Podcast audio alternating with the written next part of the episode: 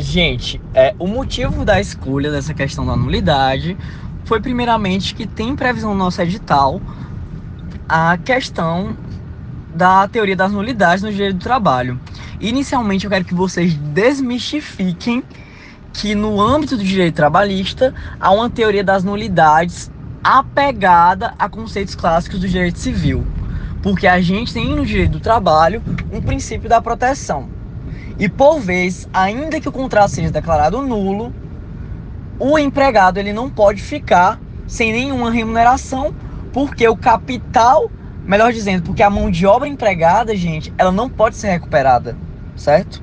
Se o empregado ele trabalhou, ele não pode, é, é, ainda que tenha trabalhado em um contrato nulo, ele não pode recuperar o empenho que ele já gastou, certo?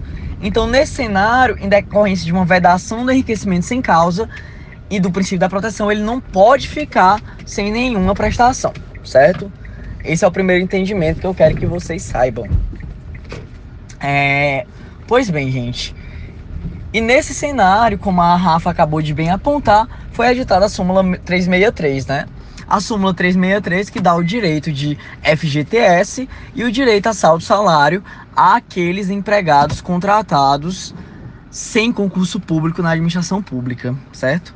Então eu quero que vocês pincelem na resposta a regra geral, dizendo que em regra não cabe a convalidação do contrato de trabalho nulo, porque o princípio do concurso público é um princípio constitucional que visa garantir a isonomia na a isonomia do entre os cidadãos, certo?